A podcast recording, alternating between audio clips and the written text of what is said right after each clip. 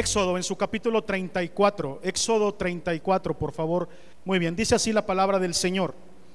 Y Jehová dijo a Moisés, alízate dos tablas de piedra como las primeras, y escribiré sobre esas tablas las palabras que estaban en las tablas primeras que quebraste.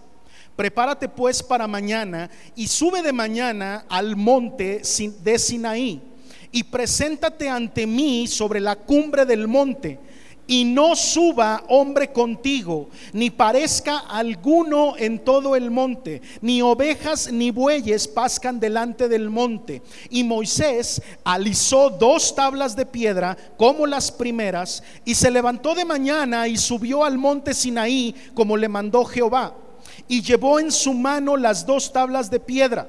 Y Jehová descendió en la nube. Repite conmigo, y Jehová descendió en la nube y estuvo allí con él proclamando el nombre de Jehová. Oramos al Señor, inclina tu rostro y oramos. Padre, te damos infinitas gracias por tus misericordias. Gracias, papá, por lo que nos has permitido vivir. Gracias por darnos el privilegio de poder comenzar esta semana en tu casa. Eh, eh, eh, iniciamos el primer día de la semana pidiendo tu bendición.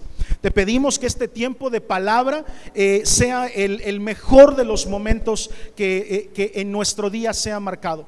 Que podamos aprender de ti, Señor, lo que tienes hoy para nosotros. Padre, permite que nuestro corazón sea impactado. Díselo al Señor, pon tu mano en tu corazón y dile, aquí está mi corazón, Señor, para que tú lo transformes, para que hables a mi vida.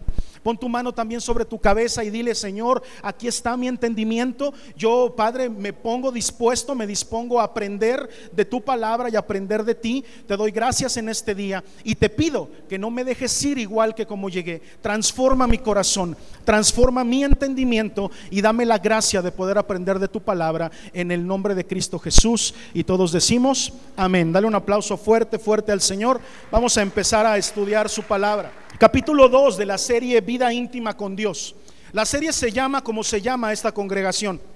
Apenas hace ocho días empezamos esta serie, eh, ya nos lo recordó Steven, con el tema el, el, lugar, el mejor lugar en el que yo puedo estar. Y aprendimos que lejos de buscar las posiciones que el mundo ofrece, que a veces nos llaman más la atención que cualquier otra, a lo mejor una posición dentro de una empresa o una posición eh, con alguna amistad o lo que sea, la posición más linda, el lugar más hermoso donde podemos estar es a los pies de nuestro Señor Jesucristo. Eso lo aprendimos la semana pasada. El día de hoy tenemos el segundo capítulo de esta serie Vida íntima con Dios. Eh, recién estoy predicando el por qué nos llamamos así. ¿Por qué nos llamamos vid?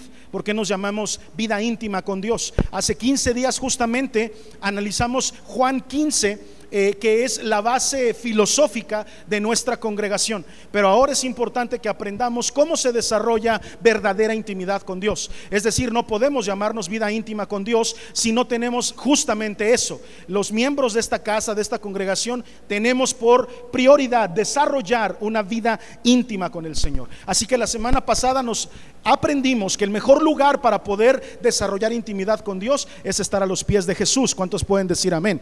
Ahora tengo que platicarte de que lejos de cualquier poder que tú puedas querer adquirir o poder tener, no sé, yo de repente soy fantasioso y me encanta Marvel y me encanta DC. Y por supuesto que hay superhéroes que tienen poderes maravillosos. Y uno dijera, híjole, si yo fuera capaz de aventar ese, ese escudo como lo hace el Capitán América, me gustaría tener ese poder.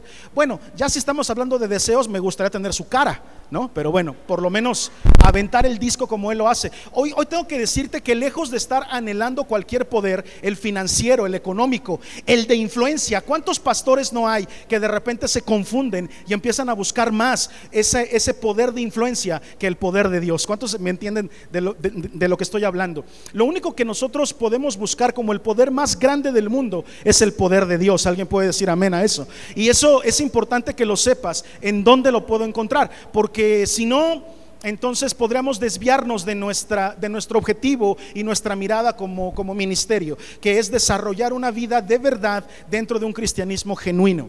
Amén. Entonces, pon atención a lo que vamos a aprender. Lo primero que tengo que decirte para poder empezar a desarrollar este tema es que la palabra nos enseña, no yo, no te enojes conmigo. Si te vas a enojar, enójate con lo que dice la Biblia. Pero la Biblia nos enseña que hay cristianos que son inmaduros que hay cristianos que aunque pase el tiempo no logran madurar su vida espiritual. Ahora quiero también enseñarte algo que he repetido muchas veces en este púlpito. La inmadurez no es pecado. ¿Queda claro eso? Anótalo. La inmadurez no es pecado. De hecho, la misma Biblia dice que dentro de la congregación siempre vamos a tener maduros e inmaduros. Por lo tanto, la inmadurez no te va a sacar del cielo. Tú tienes que aprender eso. No hay una parte de la Biblia que justifique que la inmadurez te saca del cielo o que es un pecado. Eso no es cierto, la inmadurez no es pecado. Sin embargo, la Biblia dice que la inmadurez nos hace correr el riesgo de cometer pecados que sí puedan afectar nuestra vida espiritual. Eso se entiende. No es como tal la inmadurez, pero sí es... Eh, eh, eh, esa, esa actitud la que nos hace a veces cometer errores y cometer errores que pueden a la larga pesarnos mucho en nuestra vida normal, la común y corriente, la vida que tú y yo tenemos allá afuera, en donde todos los días tenemos que ganarnos la vida, en donde todos los días tenemos los afanes precisamente eh, que, que conlleva la vida y el vivir. Muchas veces uno pensaría, híjole, tenemos muchos problemas, nos hace falta dinero, hay que hacer esto, hay que hacer aquello, no nos alcanza para tal cosa. Esos no son problemas. Lo que te quiero decir es que eso es la vida. ¿Cuántos dicen amén a eso? La vida es enfrentar retos, es enfrentar situaciones. Eso es vivir. La realidad es que los problemas son muy diferentes. Un cáncer que no se pueda curar, estar postrado en la cama de un hospital, perder a un ser querido, ese tipo de cosas que son verdaderamente, eh, vienen a causar un tremendo temblor en nuestra vida.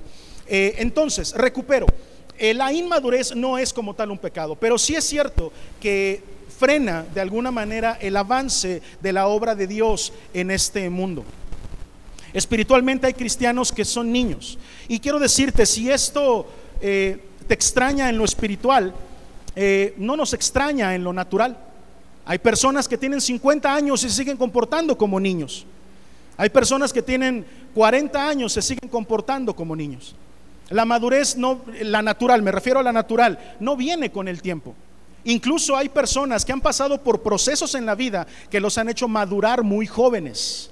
¿Cuántos han sido testigos de eso? Hay algunas personas que por las situaciones que vivieron tienen que madurar demasiado pronto. Por lo tanto, aún en lo natural, la madurez no tiene que ver con el paso del tiempo sino que tiene que ver con la forma en la que estás viviendo la vida. Así también en el cristianismo, la madurez espiritual es una cuestión de aprender a vivir como Dios quiere que vivamos. Eh, ¿Dónde dice esto la Biblia, pastor? ¿Por qué me estás enseñando esto? Porque es importante que comprendas que necesitas avanzar en tu vida espiritual. Necesitas eh, madurar aspectos espirituales. La inmadurez se traduce siempre con corazones contenciosos. ¿Alguien sabe lo que es contencioso? Peleonero, que está inconforme siempre, un corazón que le pone pero a todo. Eso es una evidencia de inmadurez. Una persona inmadura está inconforme siempre.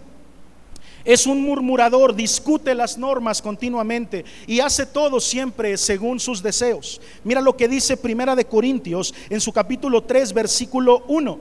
Primera de Corintios 3, 1 dice, de manera que yo, hermanos, no pude hablaros como a espirituales, sino como a carnales, como a niños en Cristo. Mira tú cómo dice la palabra. El mismo Pablo dice que esta inmadurez le afecta para poder enseñar lo que Dios verdaderamente quiere. Dice, por causa de que son como niños en Cristo, no pude enseñarles cosas como a espirituales sino que se las tuve que enseñar como, como a carnales, porque son como niños en Cristo. Pablo menciona esto. Yo sé que a lo mejor es una palabra que puede a, lo mejor ser incómoda, pero necesitamos hablar de madurez espiritual, porque la madurez espiritual te lleva a la intimidad con Dios. La inmadurez, eh, eh, si tú eres inmaduro todo el tiempo, eh, normalmente está caracterizado por una circunstancia. Tú quieres adorar al Señor y hacer una vida de cristiano como tú dices, como tú quieres, a la forma en la que tú dices. Nos acercamos a Dios y decimos, Señor, ayúdame, pero ayúdame como yo quiero ser ayudado, no como tú quieres ayudarme. Oro para que el, Señor conceda alguna petición de mi corazón, pero lo hacemos siempre con, con la intención de que Dios nos diga sí. Y no siempre Dios dice sí. A veces Dios dice no. A veces Dios dice todavía no. Y los no de Dios, ¿cuántos saben que los no de Dios, lejos de ser prohibiciones que sean eh, ah, molestas y que para qué sirven, la, verdad es que los no de Dios son una protección a nuestro alrededor. Tú eres una oveja del Señor y yo lo soy. ¿Cuántos pueden decir amén? Y los no de parte de Dios son como el redil, son como la cerca que protege al rebaño. Tú y yo tenemos que estar conscientes de que no siempre vamos a recibir un sí de parte de Dios, porque Dios no es un genio a nuestro servicio. La Biblia no es una lamparita que frotemos para que aparezca un genio como el de Aladín y diga, eh, ordene usted, Señor, cuáles son sus deseos. ¿Qué más quisiéramos? Pero no es así. Por lo tanto, Dios a veces te va a decir que no, te tengo que dar esa noticia. Pero Dios a veces va a decir, eso no te conviene. Y más adelante también es importante que Dios a veces dice, todavía no. Lo que me estás pidiendo no es incorrecto, pero no estás listo todavía. Tienes que pasar por procesos todavía. Así que hoy quiero hablar sobre tres aspectos que leímos en, en, esta lectura inicial en Éxodo 34. No lo pierdas, por favor, porque el primer pensamiento que quiero compartirte es este. Escríbelo, por favor. Crecer implica perseverancia y determinación. Crecer implica perseverancia y determinación. ¿Crecer en qué, pastor? En todo. Voltea con el que tienes al lado y dile, crecer en todo. Te están hablando de todas las áreas de la vida. Hazlo. Voltea con el que tienes al lado y dile, se refiere a todo. No, no, no estamos hablando solamente de, de cosas espirituales o religiosas. Estamos hablando de todo. Crecer necesita de perseverancia y determinación. Tú quieres crecer en tu intelecto. Quieres aprender más, quieres saber más, tú necesitas perseverancia. Tú necesitas ponerte a estudiar con disciplina, porque si no, no lo vas a poder lograr. ¿Cuántos me están siguiendo? Tú quieres ser experto en alguna área, necesitas perseverancia. Necesitas hacerlo y hacerlo y equivocarte y regresar y volver a hacerlo. ¿Cuántos me están siguiendo? Se necesita eh, estos dos eh, ingredientes, perseverancia y determinación. La determinación te ayuda para que después no tengas dudas de si lo que estás haciendo es correcto o no. Una persona que tiene determinación, vaya, la misma palabra lo dice, está determinado a hacer algo. Aunque le cueste trabajo, aunque todo el mundo le diga no vas a poder, te va a costar trabajo, una persona determinada no escucha esas voces. Tiene determinación para poder cumplir sus objetivos. Crecer eh, es importante en todas las áreas de nuestra vida y la espiritual no deja de ser un área importante. Si crecer en todas las demás áreas, como lo acabo de decir, la financiera, por ejemplo, es importante que crezcas en el área financiera, pero no vas a crecer en el área financiera sentado todo el día viendo Betty la fea. No vas a crecer así. Necesitas levantarte y accionar. Di conmigo accionar. Ahora dilo con fe porque no te escuché. Accionar. Necesitas accionar. La acción es parte de, la, de la ecuación que hoy quiero enseñarte. Esto que acabamos de leer, que quisiera volver a leer Éxodo 34, lo que leímos al principio, lo primero que quiero decirte para exponer este punto es que el fracaso de Israel, el fracaso del pueblo, no produjo la renuncia de Dios a sus planes. ¿Sí me escuchaste? El fracaso del pueblo no provocó la renuncia de Dios a sus planes. Jehová dijo a Moisés, alízate dos tablas de piedra, como cuáles, como las primeras, y escribiré sobre estas tablas otras palabras. No, ¿verdad? ¿Cuáles palabras? Las mismas que estaban en las anteriores piedras. Había unas piedras anteriores que los que han estudiado saben que están por ahí del Éxodo 20 en donde eh, eh, ya Moisés había subido al monte Sinaí, ya el Señor le había dado los mandamientos en dos tablas, Moisés ya había bajado y no sé si recuerden lo que encontró. Cuando subió les dijo, pues ahí les encargo, pónganse a orar, alaben al Señor, hagan algo productivo, por favor, yo voy a subir, voy a platicar con el patrón y regreso. Y cuando regresó se encontró con una escena terrible. El pueblo estaba metido en una pachanga se habían hecho un becerro de oro, estaban eh, bailando alrededor de él, estaban completamente desviados de lo que el Señor quería. Una cosa que ya he llamado tu atención al respecto es que si tú lees cuidadosamente esa, esa parte de la palabra, dice que ese becerro lo hicieron en honor a Jehová.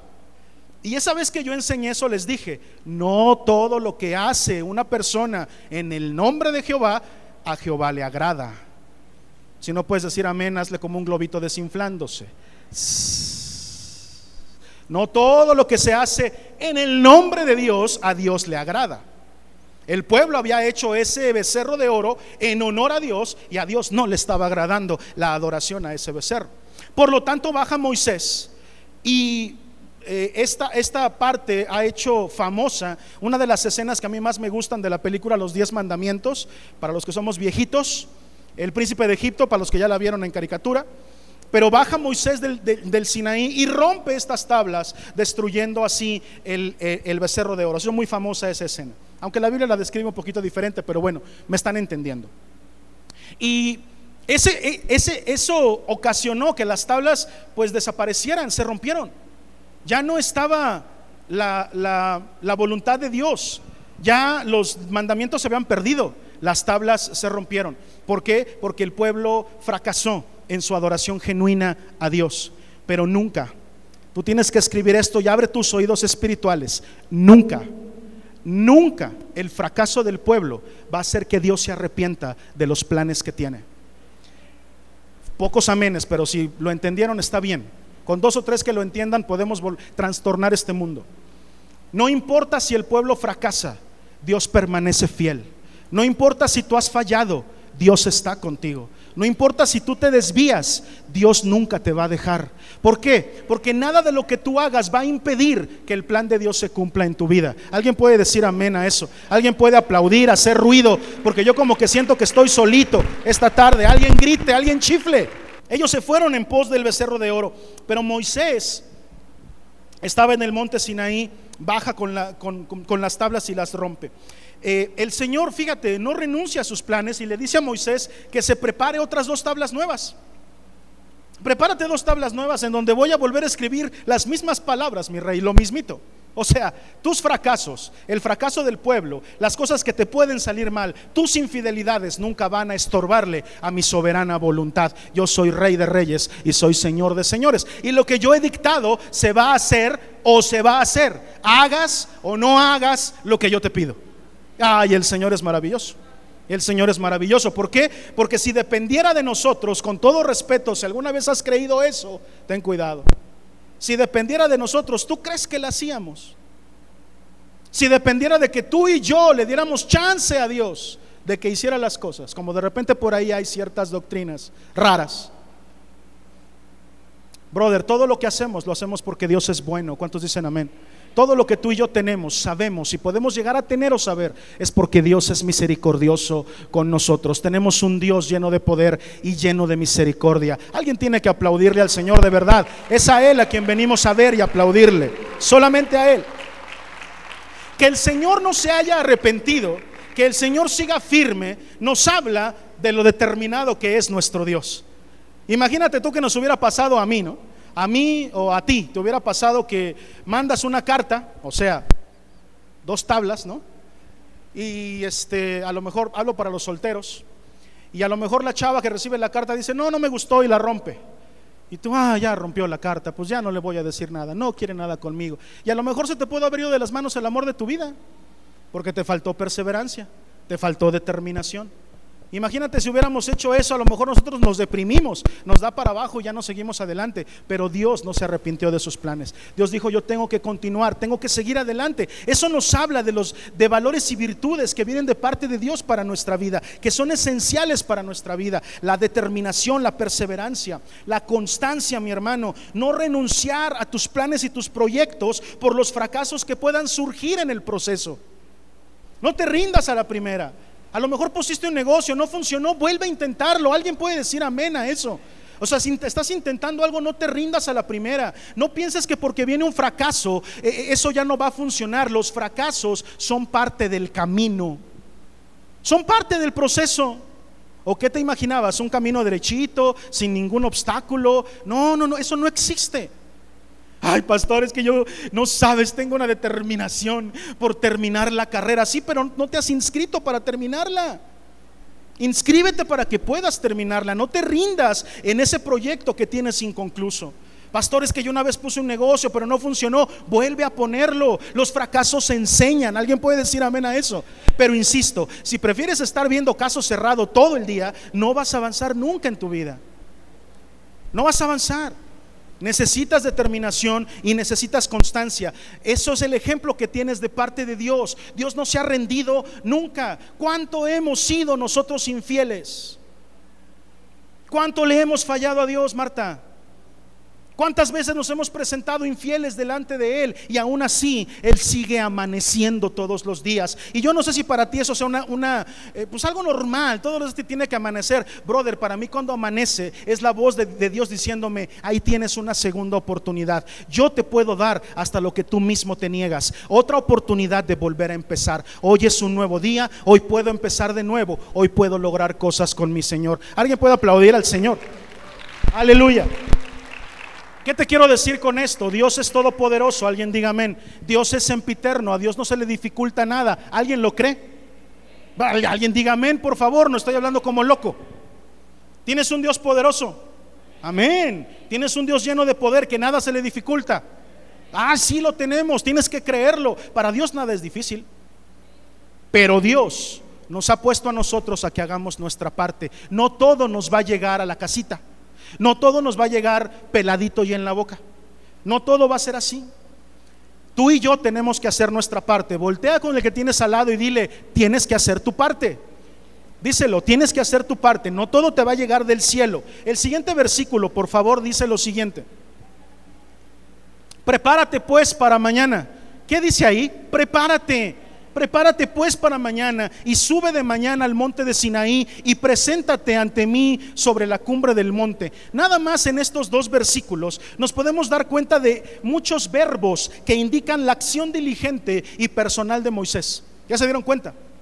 Hay muchos verbos en estos dos versículos y para aquellos que terminamos la primaria, podemos aprender que los verbos indican qué?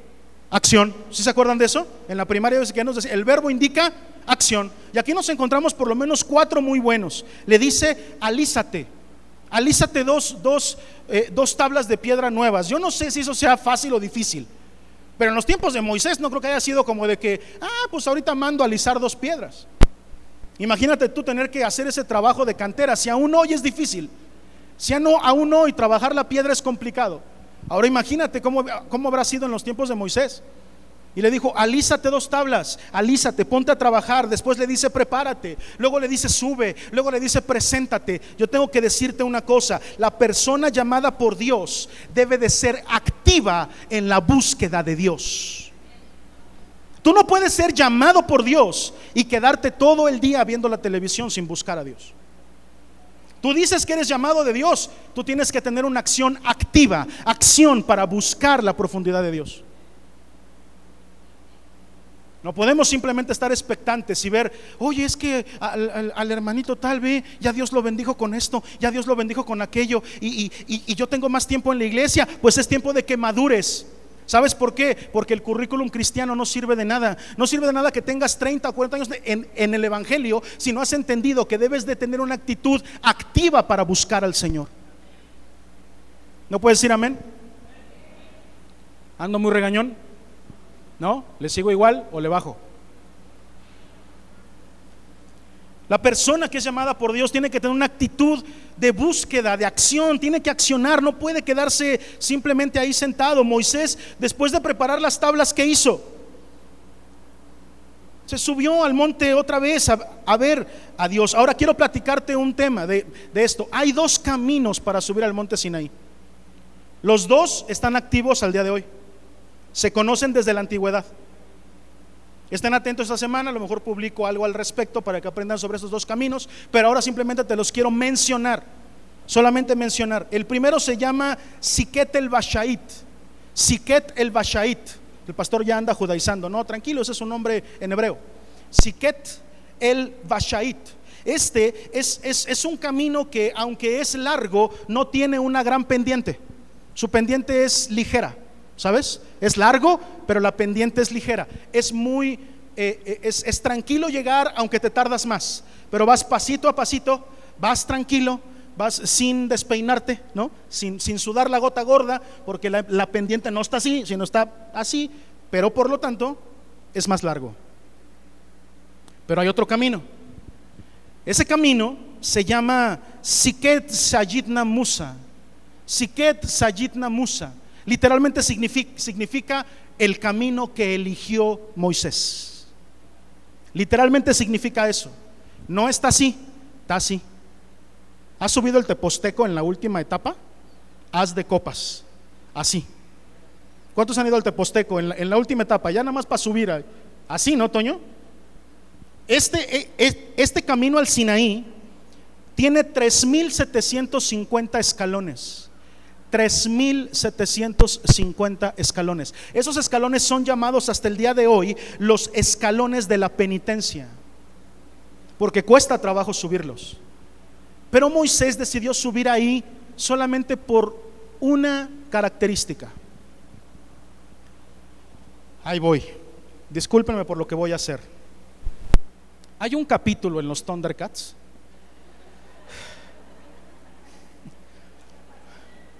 Perdón. En donde Leo no tiene que competir contra Chitara.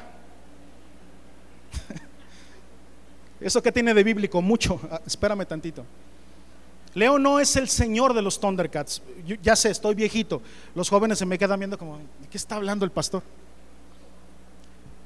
es, una serie de cinco capítulos que se llama La unción de León, porque lo tienen que nombrar Señor de los Thundercats.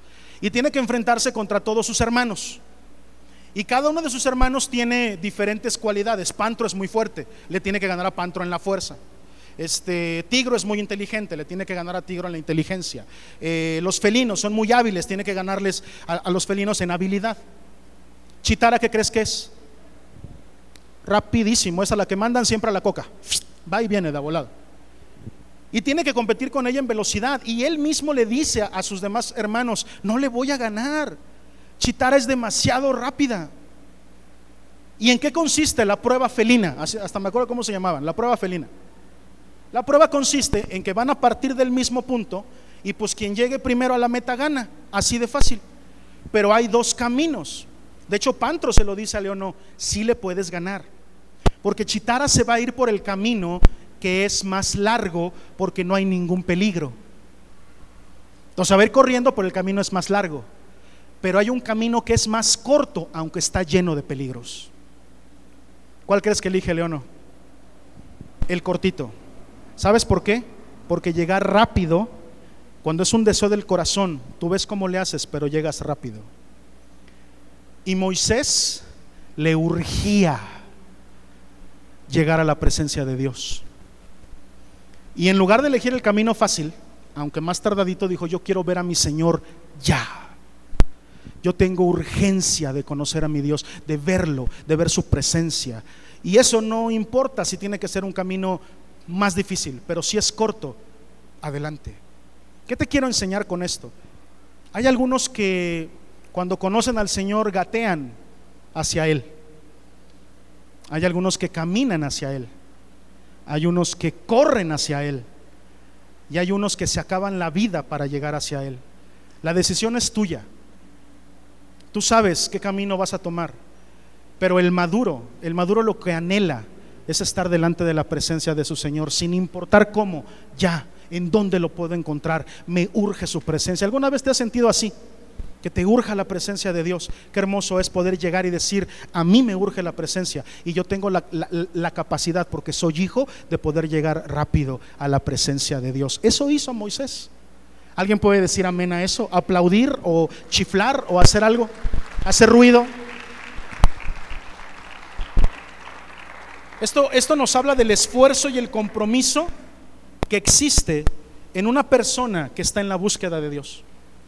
Pastor, es que yo quiero tener más intimidad con el Señor. Sí, pero si no estás dispuesto a tener sacrificio, a subir 3.750 escalones, si tú quieres que la presencia te llegue ahí, sentadito donde estás, no lo vas a lograr. Se necesita una actitud de búsqueda. Puedes decir conmigo, actitud de búsqueda. Ahora dilo de verdad, actitud de búsqueda. Porque se necesita eso para poder accesar.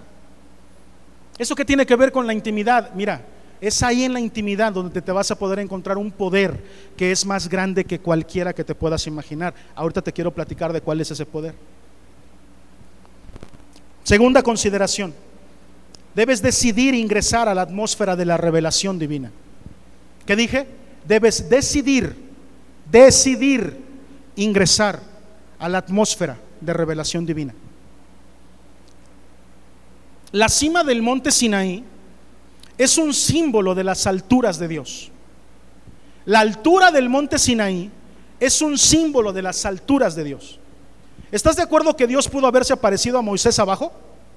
¿Estás de acuerdo? Dios es todopoderoso. Él pudo haberse aparecido a Moisés abajo. Sin embargo, le dijo, mm, mm, sube. Tiene que haber un sacrificio y, buscar eh, la cima del monte Sinaí. Es un símbolo de buscar las alturas de Dios con sus más de 2.200 metros, el, monte Sinaí es la segunda montaña más alta de Egipto. Yo no creo que haya sido una casualidad eso. Hoy por hoy tengo un amigo que es alpinista y me encantan sus historias. Cuesta mucho trabajo eh, subir esa, esa cantidad de metros. Y Moisés lo subió como un símbolo de que tiene que buscarse las alturas de Dios. Mira lo que dice Isaías 55.9. Quiero que pongas mucha atención a eso porque a mí el Señor me habló mucho en esto. Isaías 55, 9 dice así, como son más altos los cielos que la tierra, así son mis caminos, más altos que vuestros caminos, y mis pensamientos más que vuestros pensamientos. Mira que los caminos del Señor tienen que ver con altura, y tú y yo podemos accesar a esa altura. Y aquí voy a predicar algo que a veces incluso bueno, le voy a quitar incluso, que a mí me, generaba de repente cierta, eh, eh, como, como que no me hacía clic. De repente eh, alguien hablaba y decía, no, es que ese hermano está en otro nivel. Y eso, ay, me hacía como que, como que me daba toques. Ay. ¿Cómo que nivel? Si todos somos hijos de Dios. ¿Cómo que nivel? Si todos le hemos conocido. Y fíjate que, que, que aprendí una cosa. Romanos 1.20 dice que Él se hace manifiesto a través de su creación. Quiere decir que a través de la creación de Dios hay una revelación general para toda la creación. La creación le debería de bastar solo con ver lo que Dios ha hecho para creer. Me refiero al ser humano, solamente con ver lo que Dios ha hecho. Pero hay otro nivel de revelación personal. Si te lo tengo que decir. Si es, si puedes ir avanzando en el conocimiento de Dios. Si puedes ir madurando tu relación con Dios. Todos tenemos una revelación general como iglesia y como cuerpo, como creación, como humanidad, pero sí hay revelaciones que son dadas solamente para personas especiales. Y con especiales no me refiero a que valgan más, sino que se esfuerzan más en subir el monte Sinaí, que se esfuerzan más en buscar a Dios, que se esfuerzan más en conocerlo. Y eso tiene que ver con la intimidad. De hecho, eso es al final la intimidad. En la comunión íntima con Dios se oye la voz del Señor. ¿Alguien puede decir amén a eso? En la comunión con Dios puedes escuchar la voz de Dios. Puedes conocer sus juicios. Puedes saber el deseo de su corazón, lo que quiere hacer, cuáles son sus planes. Esta cumbre es la figura de la intimidad con Dios. Hoy lo que quiero enseñarte es la cumbre del Sinaí es el símbolo de la intimidad con Dios. ¿Saben cuál es el logo de nuestra iglesia? Los que están en Team Bid, vean su playera y dense cuenta que tienen un racimo de uvas, porque nos llamamos Bid, que es un acrónimo. Pero si no nos llamáramos Bid, seguramente nos llamaríamos Sinaí. Te quiero decir, así de importante en la visión de esta congregación es esto que te estoy enseñando. La cumbre del Sinaí, a lo mejor si nuestro logotipo no fueran unas uvitas, sería a lo mejor una montaña que pues casi casi lo es, porque nuestros hijos, los Highlands, tienen una montañita de, símbolo. Y Highlands significa eso, cumbres, ¿verdad? Sí, ¿no? La cumbre del Sinaí tiene que ver con la intimidad con Dios. Es la representación de la intimidad con Dios, en donde podemos conocer sus caminos, sus propósitos, por supuesto, su carácter y su naturaleza. Es ahí, en la intimidad con Dios, donde son revelados sus secretos y su voluntad para cada uno. Porque Dios tiene una relación corporativa con la iglesia, pero personal contigo. ¿Sí se entendió? La iglesia, Dios tiene una relación corporativa con la iglesia, pero tiene una relación personal contigo. Es decir, tú no te vas a salvar porque vengas a la iglesia. No, es que yo voy todos los domingos a la iglesia. Si tú no aceptas al Señor en tu corazón como tu personal salvador, no hay nada. ¿Se entiende? Por lo tanto, hay planes que Dios tiene con la iglesia, pero más importante, hay planes que Dios tiene contigo en particular. Y esos solamente van a ser revelados en la intimidad con Dios. ¿Ya viste por qué nos llamamos como nos llamamos? Porque a mí no me interesa que tú seas pastor dependiente. No me interesa que tu relación con Dios dependa de mí. Yo quiero que tú tengas una relación personal con Dios. Porque hay cosas que Dios tiene que decirte a ti que no me las va a decir a mí. Porque tú debes de tener una relación personal con Dios en donde conozcas los secretos que tiene para ti. Que no me lo va a decir a mí. Porque Él es celoso y quiere una relación personal e íntima contigo. ¿Sí se entiende? Voy a aplaudir a alguien en esta casa, Dios mío.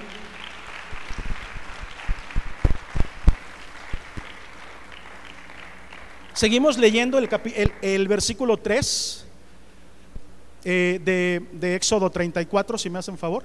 Y no suba hombre contigo. Mira lo que le dice. O sea, vente para acá, tráete dos tablas nuevas y vente tú solito. No quiero ay, no, que traje a mi cuate. No, tú. No, me traje a los líderes que siempre. No, tú. Cuando estuvimos viendo diseños eternos, les hablé sobre la soledad productiva. ¿Se acuerdan de eso? No todas las soledades son malas. Es más, te voy a decir una cosa. Hay soledades, y creo que esa vez lo platicamos, Steven, que Dios va a provocar. Hay soledades que aunque yo quiera evitarte, aunque yo quiera estar, es que mi pastor no está conmigo. Hay veces en donde aunque yo quiera estar todo el día contigo, ni Dios me lo va a permitir. ¿Sabes por qué? Porque hay cosas que tienes que vivir en soledad con Él, no a través de tu pastor. No a través de tu líder, no a través de tu iglesia, no a través de tu ministerio. Hay cosas que tienes que vivir con Dios a solas. Oh, tú tienes que entender esto esta tarde. ¿eh? Porque Dios a la verdad está dispuesto a ser íntimo contigo. Hay una cosa aquí importante. Todas las veces que quieras venir a decirme, paz, yo no tengo intimidad con Dios, siempre va a ser responsabilidad tuya, discúlpame. Porque Dios sí quiere ser íntimo contigo. ¿Sí se entendió eso? Dios sí quiere. El problema es que a veces somos nosotros los que no queremos intimidad con Dios. Lo ponemos hasta el último de nuestros planes. El único lugar donde aparece Dios en primer lugar es en nuestras posibles cancelaciones. Oye, tengo que hacer esto, tengo que hacer aquello, tengo que hacer aquello. Ah, pues lo más fácil de cancelar, la iglesia. Lo más fácil de cancelar, la oración. Lo demás no lo puedo cancelar. Pero lo que sí es bien cancelable es que tenía, tenía planeado eh, hoy en la mañana a las nueve escuchar eh, una prédica, este, hacer un devocional. Eh, pero ya no voy a poder porque tengo que hacer otra cosa. O sea, lo más cancelable, Dios en la vida. Y ahí es donde se encuentra la verdadera intimidad. Y no suba hombre contigo, ni parezca alguno en todo el monte, ni ovejas ni bueyes pascan delante del monte. El que sigue, por favor. Y Moisés alisó dos tablas de piedra como las primeras, y se levantó de mañana y subió al monte Sinaí como le mandó Jehová, y llevó en su mano las dos tablas de piedra. Nuestro Dios, como ya les dije, se revela de manera general para con toda su creación. Sin embargo, sí hay diferentes niveles de revelación particular de Dios hacia sus hijos no porque sean más importantes, no porque eh, valgan más que otros, no porque tengan algún tipo de virtud, no, la única virtud es que buscan al Señor más que los demás. Están dispuestos a esforzarse más que los demás. Están dispuestos a subir escalones más que los demás. Y esos que llegan a la cima de la intimidad, escuchan la voz de Dios. Y no hay duda. Oye, pastor, ¿será que Dios me habló o no? Tengo duda, no sé. Mira, cuando Dios te habla, no vas a tener ninguna duda de que es Dios el que se está manifestando. Porque eso es en intimidad. Y no hay ninguna duda de que Dios se manifiesta y nos habla. Moisés tenía que estar a solas con Dios. Cuando, cuando Dios llama a alguien, ¿tú crees que lo va a dejar plantado? ¿Tú crees que Dios va a hacer una cita contigo para no llegar? ¿Alguna vez has pensado que Dios es como tú y como yo, que puede quedarte mal? Anímate a hacer una cita de intimidad con Dios. Y yo te aseguro una cosa, cuando tú llegues, Él ya va a estar ahí esperándote. Él no te va a quedar mal, no creas que vas a llegar y me dejó plantado Dios. No llegó a la cita íntima que teníamos. Cuando Dios llama a alguien, Él llega y se manifiesta y habla a la persona que le busca. Aleluya. Alguien, sí, sé que puedes aplaudir mejor, ¿eh? ¿Me regalas el que sigue, el 5? Mira, y Jehová dejó plantado a Moisés. No llegó. No, ¿verdad? No dice eso, ¿no? ¿Qué dice?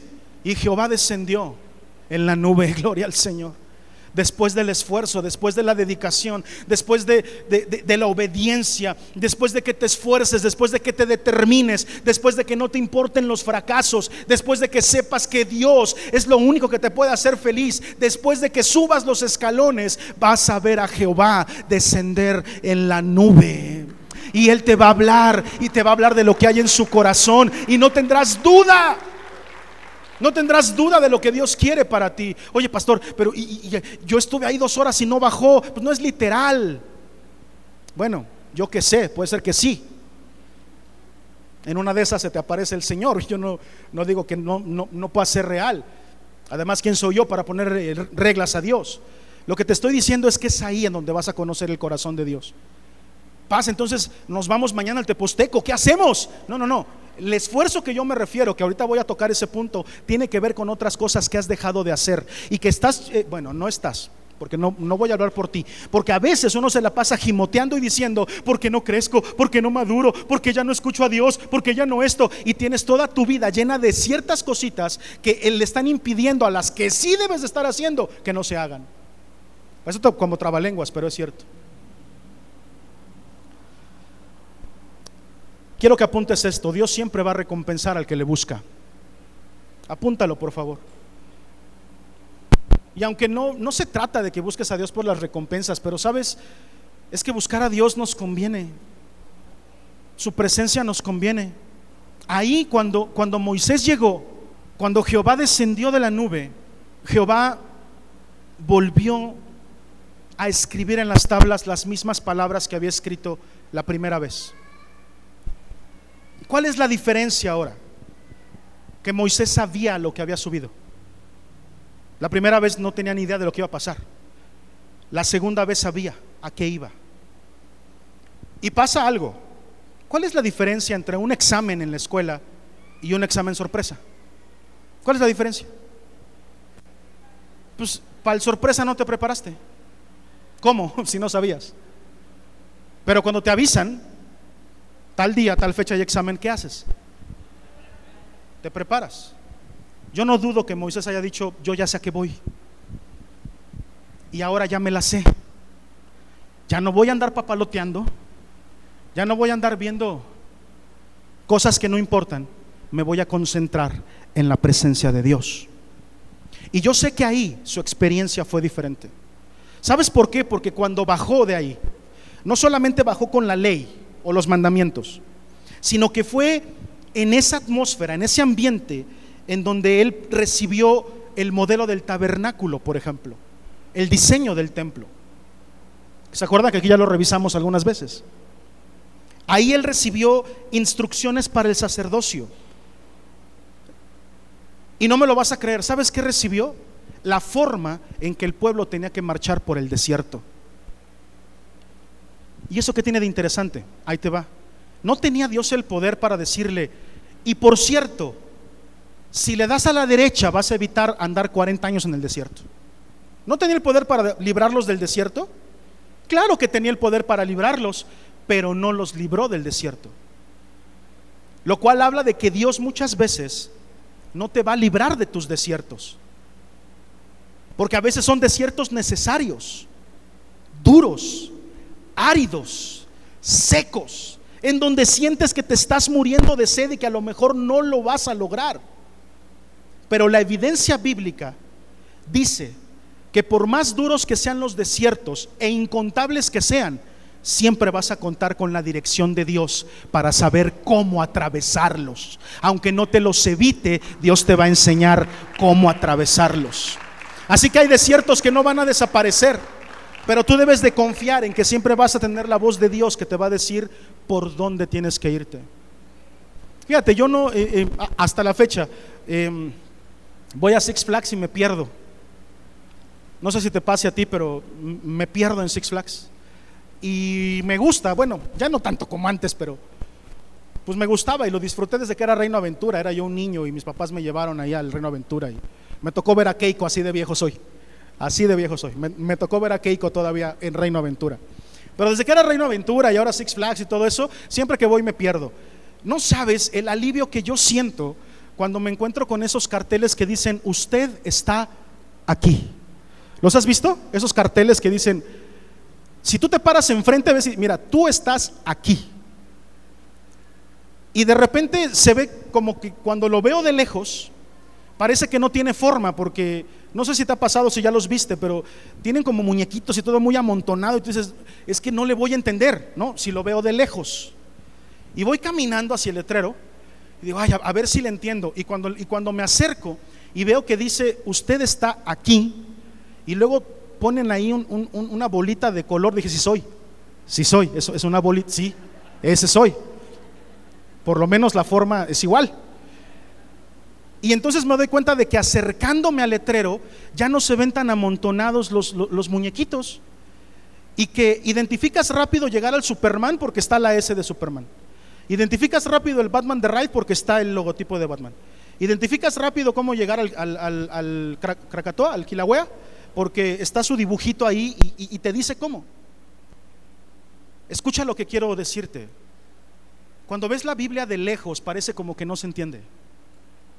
Cuando, cuando quieres leerla de lejecitos y decir, a ver, vamos a ver qué dice este libro que se vuelven locos por él los cristianos y hacen, hasta brincan y no sé qué. Y lo empiezas a leer, se ve complicado, como que no se entiende. A mí me pasó, yo leía la Biblia, ¿qué dice aquí? Y luego creo que el primer libro que leí fue Deuteronomio, no entendí nada, ¿no? O sea, ¿qué es esto? ¿De quién es qué, qué es lo que tú me estás queriendo decir, ¿no? Pero cuando me fui acercando, y aquí hablo de lo espiritual, cuando me fui acercando cada vez más y cada vez más y cada vez más, fue hermoso como de repente en, en, mi extravío por la vida, en donde en, en, medio de mi no saber por dónde andaba, en la Biblia apareció una bolita de color que decía, usted está aquí. Y lo único que tiene que hacer es caminarle para acá. Y había una cruz. Y aquí usted va a encontrar redención, va a encontrar perdón va a encontrar un camino por el cual caminar con su Señor. Y todo se aclaró, ya, padrísimo. Pero hay que acercarse. Y eso solamente se logra con intimidad, ¿estamos de acuerdo? Comencé la prédica diciendo que la inmadurez no es pecado. Mira, yo, y se lo he enseñado a todos mis discípulos, jamás en la vida vamos a juzgar a alguien por su inmadurez, porque inmaduro o maduro o inmaduro nos vamos a ir al cielo, la inmadurez no te va a sacar del cielo. Pero sabes qué, te conviene mucho dejar ese corazón contencioso, esa, esa crítica para, no, para la iglesia, la murmuración, a, a cualquier iglesia que vas murmuras, criticas, todo está mal, el único bueno eres tú y todo eso, ¿sí? Todo eso es inmadurez. Cuando te acercas de verdad a la palabra y te acercas de verdad y subes hasta el Sinaí, te vas a encontrar el poder más grande que puedas encontrar, el poder de tu propia transformación. Tu propia transformación. Sí, aplaude, aplaude al Señor, porque ya entro a la conclusión. Ya entro a la conclusión. ¿Cuál es ese poder maravilloso y el poder más grande que tú y yo podemos encontrar? Eh, la tercera consideración que te quiero enseñar para terminar es esta. La verdadera transformación humana se encuentra en la presencia de Dios. ¿Sí me entendiste? La verdadera transformación humana se encuentra en la presencia de Dios. No la vas a encontrar eh, en los libros de Ogmandino, no la vas a encontrar con Carlos Cuauhtémoc Sánchez, no la vas a encontrar con ninguno de los que están eh, en, esa onda de la superación personal. No la vas a encontrar con un predicador que predica muy bonito y que eh, cuando ves lo que dice hasta lloras y, ay, es que tocó mi corazón. Ahí no está la transformación. La transformación está solamente en la presencia de Dios, solamente ahí. Ese es el poder más grande que tú y yo podemos encontrar, porque no se trata, ahí nos enfrentamos contra el mapa, eh, eh, clarito, clarito. No se trata de cambiar al mundo, se trata de que cambies tú. Y eso es lo difícil. Lo difícil es cuando, ah, que no se trataba de corregir al otro, no, no. Dios quiere transformarte a ti. No, no, pero que transforme primero al otro, está peor que yo, peor. Peor, Señor, no. El Señor siempre va a dejar claro una cosa. Él quiere ser íntimo contigo con un único propósito, transformarte, cambiarte, quitar aquello que no le gusta. Él es el alfarero y Él va a estar raspando cada cosita de tu personalidad, de tu forma de ser y las va a transformar. Dios te ama como eres, ¿te acuerdas? Pero no te va a dejar así te va a transformar porque te ama, porque te quiere, porque, híjole, es papá. ¿Se acuerdan del papá cuando encuentra a su hija llena de lodo? ¿La deja de amar? ¿Deja de ser su hija? La ama como es, pero la va a dejar así de sucia. La va a traer, le va a cambiar el vestido, porque es su hija y la ama. Y no importa cuánto se haya embarrado de porquería, no importa cuántas cosas malas haya hecho, no deja de ser hija y, y Dios no deja de amarla, el Padre no deja de amarla. Así que tengo que decirte una cosa, Dios te ama tal cual tú eres. No necesitas hacer nada para ganar el amor de Dios, pero tienes que saber algo, una vez que estás en las manos de Dios, no te va a dejar así. Él te va a transformar, te va a cambiar las vestiduras y te va a presentar justo delante de su Padre. Aleluya, aplaude fuerte. La amistad verdadera. ¿Se acuerdan que hace ocho días aprendimos que Dios ya no nos dice siervos? ¿Se acuerdan que terminamos hace ocho días diciendo que padre, Dios ya no me dice siervo, ahora me llama amigo, porque Él dice que hay una diferencia entre siervo y amigo. El siervo no conoce los planes de su Señor, pero yo les voy a decir a ustedes todos los planes que tiene el Padre con ustedes. Lo mismo que le está pasando a Moisés. Es igualito. Es que el paralelismo entre el Antiguo Testamento y el Nuevo es fenomenal, porque es lo mismo, es el mismo Evangelio. ¿Sabes? Y así como Jesús les dijo, yo sí, yo, yo, no los voy a llamar. Eso fue nuestro fundamento filosófico la semana pasada, Juan 15. Y él dijo, ya no los voy a llamar siervos, ahora son mis amigos, porque eh, el siervo no sabe lo que hace su amo, pero ustedes sí se van a enterar de lo que quiere Dios con ustedes. Y así ahora podemos ver aquí que, que, la amistad con Dios, la amistad verdadera requiere tiempo. Podemos ir al versículo 28, ah, por favor, de Éxodo 34. Estoy terminando. Y él, fíjate, después de que subió, ¿ya? ¿Ya estás ahí? Ya subió, ya platicó con él.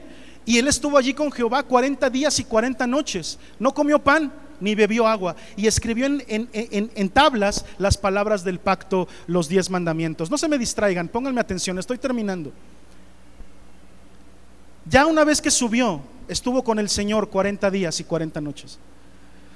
La amistad con Dios, como cualquier otra. Ay, Dios mío. La amistad con Dios, como cualquier otra amistad, requiere de tiempo. Y si tú no tienes tiempo para Dios, no vas a lograr una amistad con Él. Esto no es mágico, ¿eh? ¿Qué decía la traducción que leímos hermosísima la semana pasada? Quien no está en una relación orgánica con el Señor. ¿Sabes qué es orgánica? Que se da de manera natural, que no se forza que no se forza. Por eso en esta casa nunca vas a encontrar que se te force a que estudies, a que, a que vayas a tal lugar, a que vayas a tal retiro, todo eso. Nunca se te va a forzar porque los crecimientos forzados no funcionan. La relación con Dios es una relación orgánica que necesita tiempo para que madure. La relación con papá, la relación con Dios tiene etapas. Y tenemos que saber vivir cada una de esas etapas. Aquellos 40 días y 40 noches que Moisés pasó con, con Dios nos hablan de que desarrollar una amistad necesita tiempo. Desarrollar una amistad requiere de tiempo. La sociedad te enseña que todo tiene que ser rápido. Y a veces queremos traer esta, esta actitud a la iglesia. Rápido, todo rápido, todo rápido. Invita a alguien, todo rápido. Y que, y que haga esto, y que haga aquello. Y que se meta a los ministerios. Y rápido, rápido, rápido. Mírate. La relación con Dios necesita tiempo. Y así como un bebé, cuando recibimos a alguien nuevo en la iglesia, ¿qué les dije ahorita a los papás? Hay tiempos que son formativos 100%. No les podemos dar a los bebés responsabilidades de adultos. Pero hay adultos que necesitan empezar a tomar sus responsabilidades en la casa. Como en una casa normal, común y corriente. El hijo baquetón, ¿no? El hijo baquetón que no hace nada, pues a lo mejor hasta los 13, 14 años, está bien. Pero ya a los 16, a mí ya me estaban picando las costillas a los 16, ya de, ¿con qué vas a cooperar, gordito? Comes mucho y no aportas nada. Y me empezaron a picar las costillas, ¿a qué hora? ¿A qué hora? de repente me he llegado a encontrar baquetones de 42 en su casa, tranquilos y viviendo la vida loca, ¿no? No. No, hay adultos que ya deben de tomar sus responsabilidades en la casa. Y me refiero a la de afuera y me refiero a la de adentro. No, pastor, es que yo ya serví mucho, yo ya estoy cansado. Si lo haces en tus fuerzas, siempre te vas a cansar. Pero si tú atraviesas los desiertos, siempre escuchando la dirección de Dios, vas a llegar a la salida y vas a llegar a buen término. Porque nada de lo que tú hagas, ni tus fracasos, ni tus vueltas en el desierto van a impedir que Dios cumpla con sus planes proféticos que tiene contigo, con esta casa, con la iglesia del Señor. Al si tú lo estás entendiendo, aplaude al Señor. Es digno el Señor de ser adorado. Se necesita tiempo para, para crecer en intimidad con Dios. Es ahí donde está el, el más grande poder que tú puedas encontrar. No me puedes decir que 24 horas de ataques mediáticos, de televisión, de cine, de periódicos, de, Facebook, de Instagram, le van a ganar a tus cinco minutitos que horas en la mañana. Y a veces ni eso. No me vengas a mí con cuentos de que tienes una vida espiritual super padre, cuando la Biblia se la pasa empolvada toda la semana. A veces ni a la iglesia la traes, se me olvidó, pastor, ¿me puede prestar una? Se te olvidó, saliste de la casa corriendo y ni la Biblia te trajiste. No me puedes decir que tienes una vida espiritual con el Señor cuando no conoces su palabra, cuando no lees lo que te quiere decir, esas cartas de amor tan hermosas que nos ha escrito en la Biblia. Se necesita tiempo. Y el tiempo, el tiempo que es para Dios, tiene enemigos. Mucho cuidado, mucho cuidado con los afanes con las preocupaciones, con el exceso de trabajo, con la pereza, ¿no? Son los extremos, ¿no? Exceso de trabajo y pereza, enemigos del tiempo para Dios, enemigos, y son los dos extremos. Una vez más, equilibrio, mi querido Daniel San, equilibrio. Ni tanto trabajo, pero tampoco tanta flojera, porque necesitas poner tiempo para Dios. Por eso tus tiempos devocionales son tan importantes. Por eso no puedes dejar pasar un día sin tener un tiempo devocional con Dios. Madura, por favor. Ya deja de pelearte con la iglesia, deja de pelearte con las formas, deja de pelearte con que si aquí lo hacen así, aquí lo hacen asado. Mira, las iglesias son diferentes porque la multiforme gracia de Dios es, precisamente eso, es, tiene muchísimas formas. No seas tan religioso como para decir, no, es que solamente hay una forma. No, la multiforme gracia de Dios alcanza para todos. Pero lo que te digo es, estacionate, siémbrate en casa, sirve al Señor, madura lo que tengas que madurar y aprende que solamente en la intimidad con Dios vas a ser transformado. ¿Alguien puede decir amén a eso? Gloria al Señor. La transformación humana no es resultado de un momento por eso pocas veces hago llamado, ¿no? ¿Quién quiere pasar para que ore por, esta situación o cualquier? Oro por ustedes, claro, cuando me lo piden al final del culto, lo que sea, en la semana. Claro que oramos, pero yo no quiero enseñarte que los problemas de tu vida tengan una solución inmediata, que a través de una oración todo se va a arreglar, porque te tengo una noticia, casi nunca ocurre eso. A veces sí, pero casi nunca ocurre eso.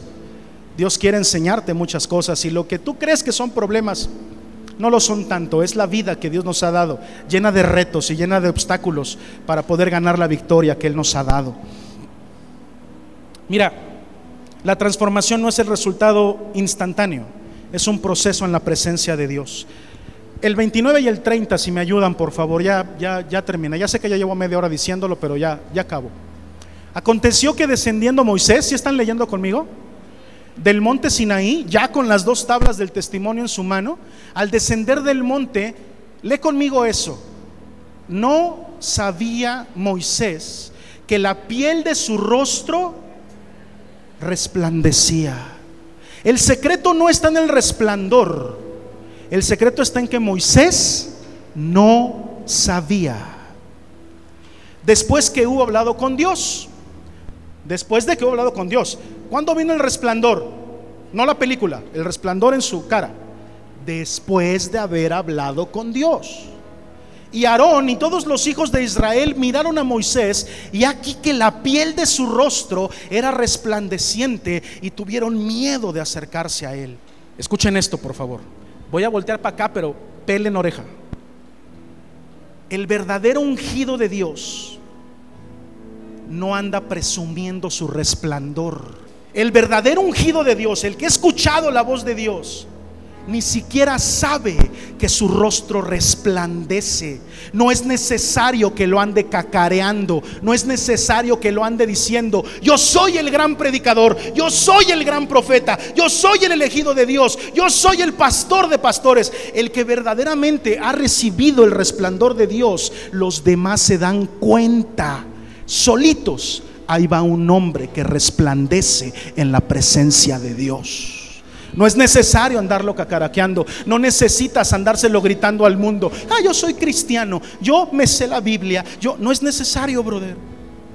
El resplandor que da la intimidad con Dios se nota desde lejos. No necesitas andar hablándolo, la gente se da cuenta. Y el verdadero resplandecido ilumina a la gente sin siquiera saberlo.